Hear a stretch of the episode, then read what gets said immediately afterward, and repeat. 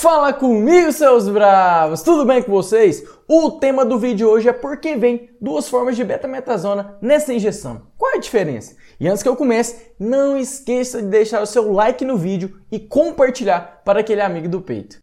A primeira coisa que tu tem que saber é que essa associação foi feita para possuir uma liberação imediata e sustentada. O tempo de meia-vida plasmática é de 3 a 5 horas e o tempo de meia-vida tecidual é de 36 a 54 horas. Segundo o fabricante do medicamento de referência, o diprospan injetável é a associação de dois ésteres de betametasona com efeito anti-inflamatório, antialérgico e antirreumático. É isso aí, seu brabo. O medicamento de referência é o diprospan. Permesse e betatrita é similar.